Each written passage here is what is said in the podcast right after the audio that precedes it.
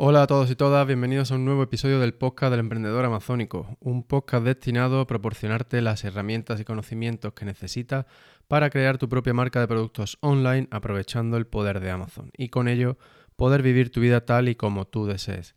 Por si eres nuevo en el podcast, mi nombre es Rafa Torrecillas y hoy te traigo una nueva entrega de Trinchera e-commerce. Hoy episodio número 53.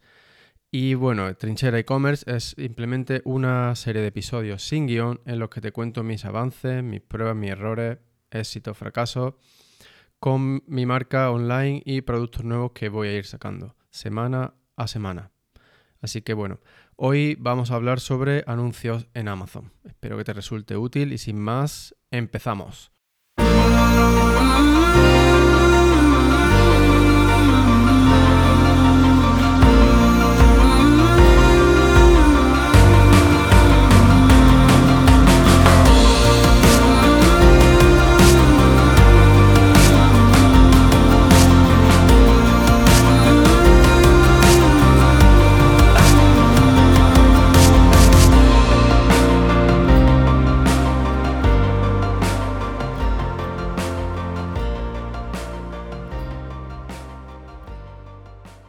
Bueno, pues bienvenido de nuevo a una nueva entrega de Trinchera e-commerce, la serie esta del podcast del emprendedor amazónico.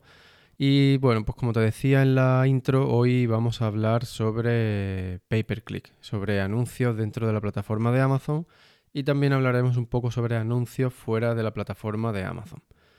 En primer lugar, quiero, quiero empezar hablando sobre un nuevo, un nuevo informe que hay disponible en la plataforma de anuncios de Amazon. Este informe se llama en inglés eh, Search Term Impression Share, que viene a ser la distribución de impresiones para los términos de búsqueda. Eh, ¿Por qué es interesante este nuevo informe? Bueno, pues este nuevo informe eh, a mí me parece de gran utilidad porque te permite ver de qué manera se distribuyen las impresiones Para una palabra clave, ¿no? Pues por ejemplo, imagínate que estamos eh, buscando micrófono para podcast, es la palabra clave, ¿vale? Pues este informe lo que te dice es de qué manera se distribuyen las impresiones de esa palabra clave entre los distintos eh, productos, entre los distintos anuncios que están pujando para esa palabra clave. Entonces, de esta forma tú puedes ver cuál de tus competidores es el que más impresiones se lleva.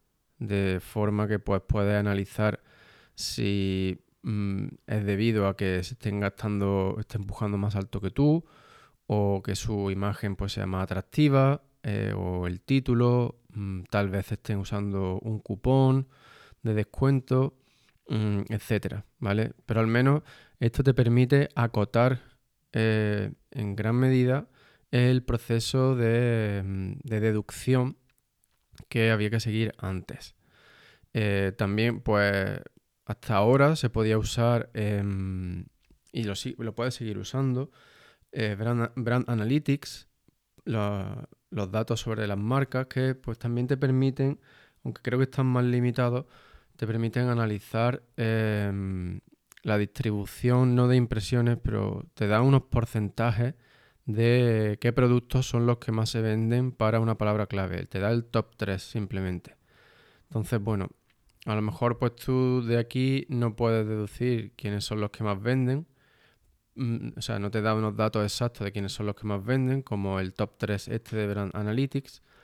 Pero sí que puedes pues eh, un poco hacer, eh, acotar con el tema de las impresiones. Entonces, pues este es este nuevo informe que te recomiendo que lo uses.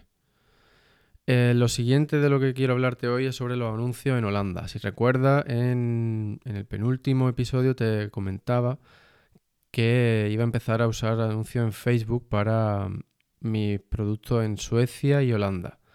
Eh, pues bien, Holanda ya, ya están disponibles los anuncios de Amazon en Holanda, por lo tanto ya queda descartado por ahora el uso de Facebook hasta que vea pues, cómo funcionan esos anuncios en Holanda. Y para Suecia, pues sí que, sí que sigo adelante. Y ahora en, unos minutos te comentaré qué tal ha ido eso o cómo está yendo eso. Eh, bueno, pues para siguiendo con los anuncios en Holanda, eh, lo, que, lo que vamos a hacer es empezar con tres campañas diferentes. ¿Vale? Estas tres campañas son una automática mm, para dejar que Amazon sea el que me diga pues, qué términos, qué palabras claves son las que mm, mejor convierten para este producto, eh, el tráfico, cómo se, cómo se comporta. También pues para que me diga eh, qué ASINs em, están llevando tráfico a mi listing para luego poder usar yo esos ASINs en campañas más específicas, eh, como son las de tipo producto o sponsor display. Em, ¿Por qué también eh, uso una automática? Pues también porque me dice si las palabras clave de mi listing están siendo bien indexadas, es decir, si el producto está siendo bien indexado para las palabras clave que yo quiero que lo sea. Es decir, tanto para las que están en el título, como en los bullets, como en, en la descripción, como en los términos de búsqueda en el backend. ¿Vale? Las campañas automáticas te sirven también para esto porque si tú ves que Amazon está enseñando tu producto para palabras clave Mm, que no están muy relacionadas con las que tú has introducido, esto quiere decir, eh, puede ser un indicativo de que hay algo que no está funcionando correctamente. Puede ser que Amazon eh, no esté indexando tu producto correctamente porque, por ejemplo, ha llegado a una palabra clave y a partir de ahí no ha, no ha tenido en cuenta las demás de la lista. ¿Vale? Eh, es algo que puede pasar. Entonces, pues esto este tipo de las campañas automáticas te dan pistas sobre esto. También puedes usar Helium 10, el tracker de 10 para palabras clave y así pues puedes ver si tu producto está siendo indexado para esas palabras clave o no. aparte de esta campaña automática, también em, voy a crear otra campaña para palabras clave con volúmenes de búsqueda bajos y otra para los volúmenes de búsqueda altos, para ver de qué manera se comportan. Normalmente las palabras, con, las palabras clave con volúmenes de búsqueda bajos suelen ser más largas, más específicas y la conversión suele ser mejor, aunque, aunque obviamente pues tienen menos tráfico, mucho menos tráfico. Y las eh, de volumen, las de alto volumen pues normalmente eh, actúan al contrario. Son más genéricas, el tráfico es mucho más alto, pero la conversión suele ser peor. Por lo tanto, hay que tener cuidado con los, con los presupuestos que ponemos, sobre todo para las campañas con para palabras clave con un, volumen de búsqueda muy alto, porque se lo pueden comer rápidamente tu presupuesto. Por eso es importante que establezcas cuánto te puedes permitir gastarte antes de poner las campañas, antes de desarrollar tu estrategia de pay-per-click. Y para eso, pues lo, primero, como ya te he dicho otras veces en el podcast, es que conozcas cuáles son tus márgenes. Si sabes cuál es tu margen en el producto y sabes el máximo que te puedes gastar en pay-per-click, pues simplemente haciendo, comprobando, controlando que mm, pues que tus campañas, el coste de tus campañas eh, no supere ese porcentaje, pues te mantendrías en una situación en la que no estás pagando eh, por las ventas generadas a través de esos anuncios, ¿vale? Y mm, otro aspecto también interesante que tenga en cuenta, como ya te he dicho, es el, el tema de las ventas totales y no solo las ventas que se producen a través de los anuncios porque muchas veces hay quien pueda ver un anuncio y luego pues no lo compra a lo mejor en ese momento, pero lo compra a los días, ¿vale? Y, no siempre no siempre lo tiene en cuenta el, sistema de, asignación de Amazon.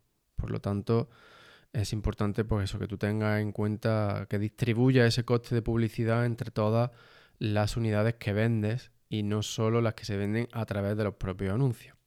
¿Vale? Entonces, bueno, eh, estos tres tipos de campañas son los que yo, con los que yo voy a empezar en Holanda. Y ya pues a partir de ahí iremos viendo. ¿De qué manera? Probablemente continúe. Eh, bueno, y se me ha olvidado decirte que voy a empezar con, términos amplios, ¿vale? Con un broad match eh, para las campañas de pay per click. De manera que ahora mismo lo que quiero es obtener información principalmente del comportamiento de los compradores en, Amazon Holanda y a partir de ahí pues ya iré modificando estas campañas, creando nuevas, etcétera. Ya te iré comentando aquí en el podcast qué tal va, qué cambio estoy haciendo. Así que ahora ya pues con esto paso a hablarte sobre fuera de Amazon y continúo con los anuncios como te he introducido brevemente antes con el tema de Suecia. En Suecia todavía no está disponible la plataforma de anuncios de Amazon. Por lo tanto, si quieres hacer publicidad tienes que pensar fuera de Amazon. Y en mi caso, pues lo que estoy probando es con Facebook. Otra limitación que tenemos con Suecia es que aún no están disponibles las promociones ni los cupones. Por lo tanto, resulta más complicado mm, establecer o crear cualquier tipo de oferta y publicitarla de una manera clara en el, en el listing sin necesidad de meternos en romper, en violar los términos y condiciones de Amazon. ¿Vale? Por lo tanto, lo que yo estoy haciendo hasta ahora es establecer un. He creado un funnel muy sencillo. Que un funnel no viene a ser nada más que pues, una estrategia de pasos para mm, cualquier tipo de objetivo que tú tengas en, marketing, eh, en comercio eh, general o en comercio electrónico. ¿Vale? Pues en un funnel Em, como te digo, funnel significa embudo en inglés. Y tú imagínate la figura de un embudo. Arriba es más ancho y abajo es más estrecho, ¿no? Pues son los distintos pasos que tú quieres que eh, tu público objetivo vaya tomando. Desde, un público, partimos de un público arriba del funnel más genérico y vamos haciendo que esta, esta persona, estas personas vayan dando distintos pasos de manera que se va filtrando hasta que llegamos abajo en el que el público objetivo es el más, más, más eh, digamos, focalizado, el más objetivo, y por lo tanto la conversión va a ser mayor en al final del funnel que al principio. Bien, pues entonces yo ahora mismo estoy, digamos, al principio del funnel para estos anuncios de Facebook y lo que he hecho ha sido pues poner un vídeo a personas con interés en, en, el nicho en el que yo estoy vendiendo. Yo también tengo mm, bastante focalizado el, público en el sentido de, su, del género y la edad, además de los gustos, y entonces pues eso ayuda también, digamos, a que el inicio del funnel no sea tan amplio. ¿Vale? Y bueno, pues eso, eh, por ahora lo que he hecho ha sido crear un anuncio con un vídeo en el que el objetivo es que la gente vea el vídeo, sin más.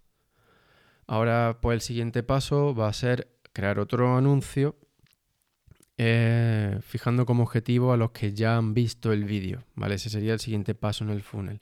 Partimos de un, de un inicio en el que nadie ha oído hablar de ti, les enseña un vídeo de tu producto, ahora lo siguiente es ponerles un anuncio a los que ya han visto el vídeo, los que ya te conocen, un anuncio un poco ya más específico. Idealmente me gustaría poner una, una promoción Em, para que, digamos, aumentar esa, la conversión de ese anuncio llevando a la gente a Amazon. Aún tengo que pensar de qué manera lo voy a hacer, aunque por ahora me decanto a simplemente establecer un anuncio durante 24 horas y fijar una hora y decir que en ese rango de tiempo el precio del producto va a ser 10% mm, más bajo, por ejemplo, y de manera manual pues bajar el precio ese 10% dentro de Amazon. Eso es por ahora por lo que me decanto. No es lo ideal, me gustaría meter algún paso más, por ejemplo, para capturar los emails a cambio de un, de un descuento mayor con una mm, pues con un código, etcétera, como se puede hacer en los otros mercados de Amazon. Pero bueno, es lo que tenemos ahora mismo y hay que adaptarse con eso. Y bueno, pues ya está, a ver, a ver de qué manera funciona. Si no hago nada, pues los resultados que voy a obtener son los mismos que he estado obteniendo hasta ahora. Por lo tanto, si quiero resultados diferentes, tengo que hacer cosas diferentes. Y pues eso es lo que he hecho hasta ahora. De momento no se ha gastado mucho, se han conseguido unos cuantos cientos de visualizaciones, que no está mal. Y ya te digo, este anuncio pues va a seguir por ahora. Está puesto a una libra al día. Tampoco, eso no es nada. Y si veo que el funnel, que el funnel va funcionando, que la estrategia va funcionando, pues ya iré subiendo los presupuestos. Pero por ahora me mantengo así, a ver qué tal eh, se da el siguiente paso, que es el que voy a probar eh, en esta semana. Y ya por último, antes de despedirme, quiero comentarte em, algunos resultados iniciales sobre el curso este que he creado para sobre mi marca. ¿Vale? Por si no lo sabes, pues creé un curso en email para solucionar un problema que yo veía que era bastante candente en mi público objetivo.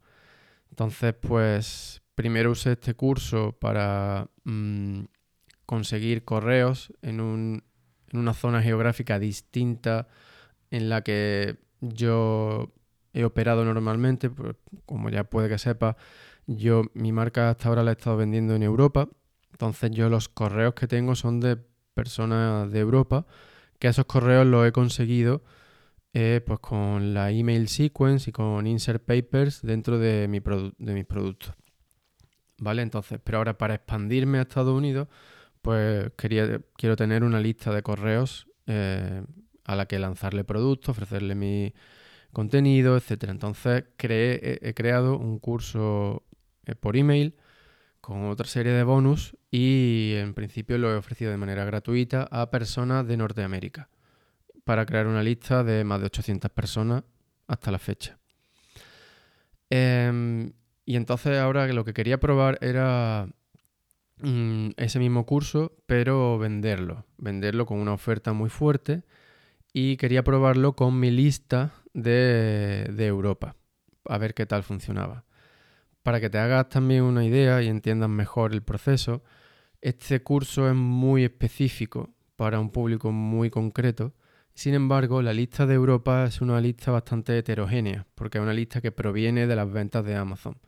Y tú en Amazon, pues si tal vez puedas, hay productos, en general mm, es más complicado centrarte en un público muy concreto porque el producto pues simplemente está ahí para que cualquiera lo compre, ¿no? Por lo tanto, eh, tus compradores normalmente van a ser heterogéneos. No son, por ejemplo, no son solo hombres de 50 a 65 años, salvo que el producto pues, sea muy específico para ese público objetivo. Pero si es un producto em, que cualquiera puede usar, pues lo normal es que tus compradores eh, sean muy heterogéneos, como ya te he dicho. ¿Vale?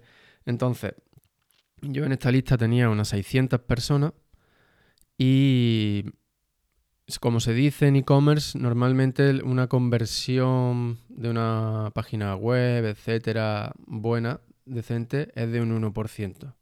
Un 1, en torno a un 1%, ¿vale?